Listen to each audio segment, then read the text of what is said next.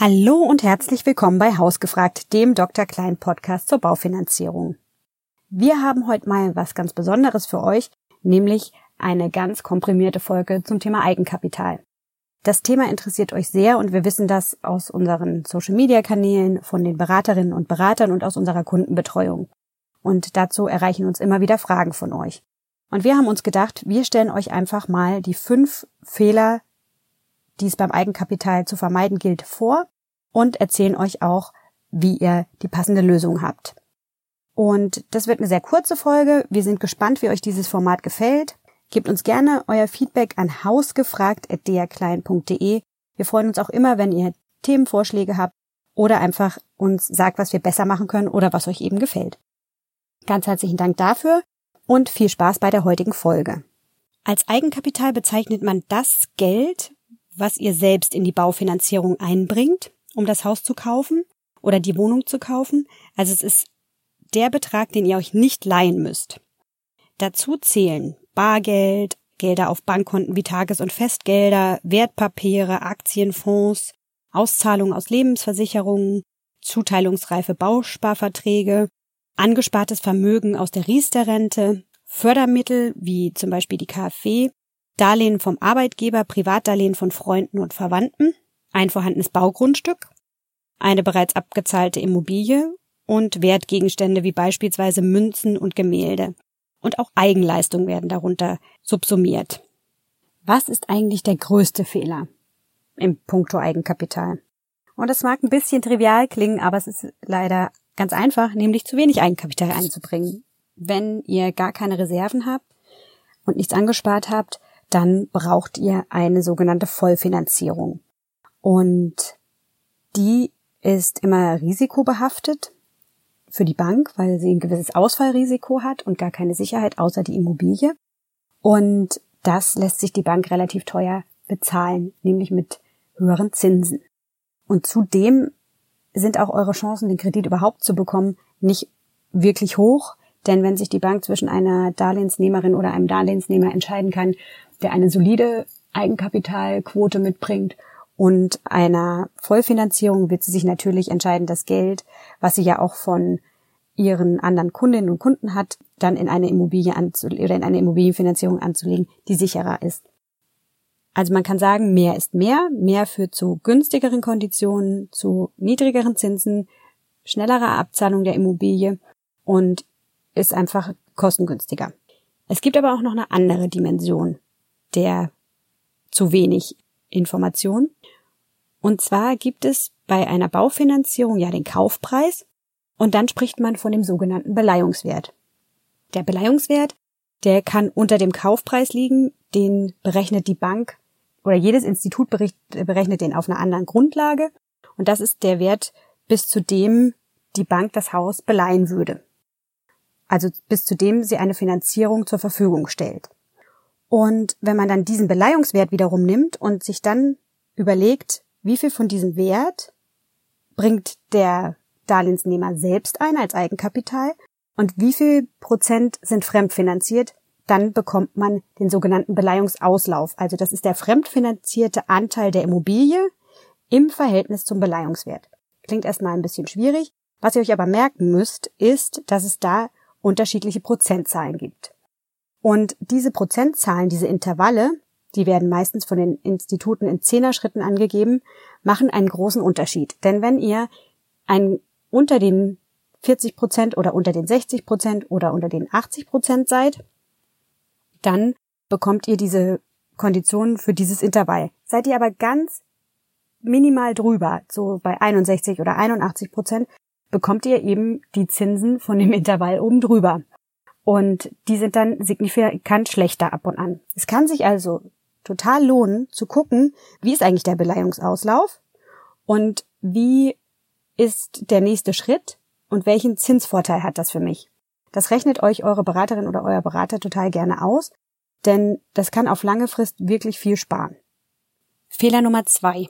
Das ist die Kaufnebenkosten zu vergessen. Die Kaufnebenkosten kommen zu dem eigentlichen Kaufpreis nochmal obendrauf.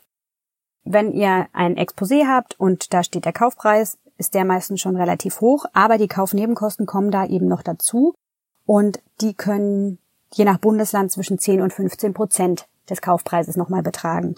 Die setzen sich zusammen aus der Grunderwerbsteuer, die je nach Bundesland zwischen 3,5 und 6,5 Prozent des Kaufpreises liegt, dann Notar- und Grundbuchkosten, die etwa 1,5 bis 2 Prozent des Kaufpreises ausmachen.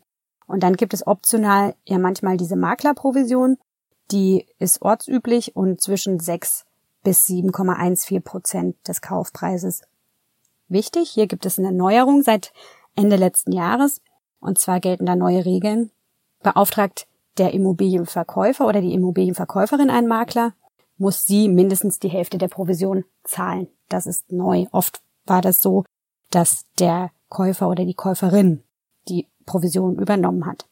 Also diese Kosten nicht vergessen und unsere eindeutige Empfehlung ist es, die Kaufnebenkosten aus eigener Tasche zu bezahlen und diese nicht von der Bank zu leihen.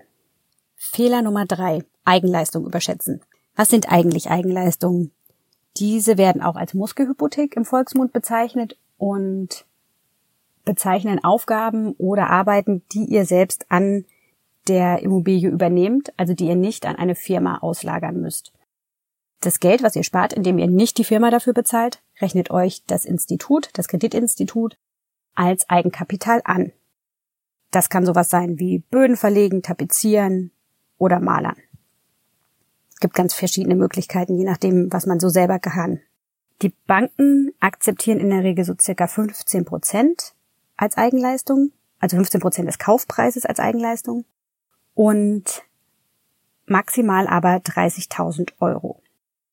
Wir geben hier ganz klar zu bedenken. Fragt euch, wie realistisch ist das? Wie gut kann ich Dinge selber tun? Habe ich das schon öfter gemacht? Habe ich da Vertrauen in meine Fähigkeiten? Oder überlasse ich das lieber Profis? Denn wenn es hier zu Fehlern kommt, dann kann es zu einer Verzögerung des Bauablaufes kommen. Ihr habt Nachfolgekosten, die ihr teuer nachfinanzieren müsst, oder ihr habt falsche Materialien gewählt und habt keine Gewährleistung dann auf das Ganze. Seid hier bitte realistisch und auch kritisch mit euch selber. Und wir empfehlen eine Grenze von fünf bis zehn Prozent hier einzuhalten. Fehler Nummer vier: Keine Reserve zurückbehalten. Das klingt jetzt so ein bisschen widersprüchlich zu dem ersten Tipp, nämlich, oder zu dem ersten Fehler, nämlich alles einzubringen, was man so hat, um möglichst gute Konditionen zu bekommen. Aber es macht wirklich Sinn, auch eine gewisse Reserve zurückzubehalten. Denn ihr kauft das Haus oder die Wohnung und es gibt einfach Dinge, die kann man nicht antizipieren, die kommen und man kann es nicht planen.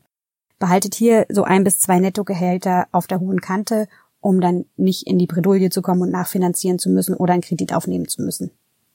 Da sind wir auch schon beim letzten Fehler 5. Nicht alle Eigenkapitalquellen anzuzapfen. Ich habe euch ja zum Beginn des Podcasts die verschiedenen Quellen von Eigenkapital aufgezeigt. Eine, die manchmal vergessen wird, ist die der Fördermittel. Da könnte man denken, okay, Fördermittel ist doch fremdes Kapital, was hat das mit Eigenkapital zu tun? Es gibt zum Beispiel die Kreditanstalt für Wiederaufbau, kurz KfW. Die vergibt Darlehen zu sehr günstigen Konditionen. Unter anderem gibt es da das Wohneigentumsprogramm 124. Damit könnt ihr euch bis zu 100.000 Euro von der KfW leihen. Der Clou dabei ist, dass wenn ihr noch ein weiteres Darlehen braucht, weil das Haus teurer ist oder die Wohnung, dann akzeptiert die Bank, bei, dem, bei der ihr das weitere Darlehen aufnehmt, die 100.000 Euro als Eigenkapital und ihr bekommt günstigere Zinsen für das andere Darlehen. Das liegt daran, dass die KfW sich nachrangig im Grundbuch eintragen lässt und die andere finanzierende Bank im ersten Rang im Grundbuch steht und damit ein geringeres Ausfallrisiko hat. Und das katapultiert euch ganz weit nach vorne und ihr bekommt günstigere Zinsen. Ja, und eine weitere Quelle ist auch die Familie. Das mag vielleicht nicht ganz einfach sein, weil über Geld redet man nicht in jeder Familie gleich offen. Aber familienökonomisch kann das total Sinn machen. Denn wenn es Kapital gibt, was in Form von Sparbucheinlagen oder von anderen kurzfristigen Einlagen bei einer Bank liegt, werden die in der Regel ja sehr schlecht verzinst. Also die niedrigen Zinsen, die für euch Segen sind als Darlehensnehmerinnen und Nehmer, sind für Sparerinnen und Sparer ja total unattraktiv. Und wenn ein Teil für euch aufgewendet wird in Form von Schenkungen oder von zinslosen Darlehen, profitiert ihr als Familie ja im Gesamten dann davon. Da sind wir auch schon am Ende der heutigen Folge und ich fasse euch die fünf Tipps zu den fünf Fehlern nochmal zusammen. Erstens, mehr ist mehr. Mehr Eigenkapital macht die Baufinanzierung günstiger und ihr habt die Immobilie schneller abbezahlt. Da können auch kleine Beträge schon einen Unterschied machen, je nachdem, in welchem Intervall des Beleihungsauslaufes ihr seid. Vergesst die Kaufnebenkosten nicht. Die solltet ihr am besten sogar aus eigener Tasche bezahlen. Beim Thema Eigenleistung geht mit Augenmaß vor, überschätzt euch nicht und bringt maximal 5 bis 10 Prozent des Kaufpreises in Eigenleistungen ein. Behaltet gewisse Rücklagen. So eine kleine Reserve in Form von ein bis zwei Nettogehältern machen total Sinn. Und sprecht in der Familie offen über euer Vorhaben, guckt, ob nicht Oma oder die Eltern noch ein bisschen Geld für euch parat haben, um da auch nochmal zu sparen. Und guckt, ob die KfW oder andere Fördermittel für euch auch eine Option sein können. Da hilft euch gerne eure Beraterin oder euer Berater. Wir wünschen euch ganz viel Erfolg bei eurem Vorhaben und freuen uns total, wenn ihr uns Feedback gebt, entweder in Form einer Bewertung oder an hausgefragt.drklein.de. Wir hoffen, wir konnten euch ein bisschen unterstützen und auf eurem Weg zur eigenen Immobilie begleiten. Alles Gute und bis bald!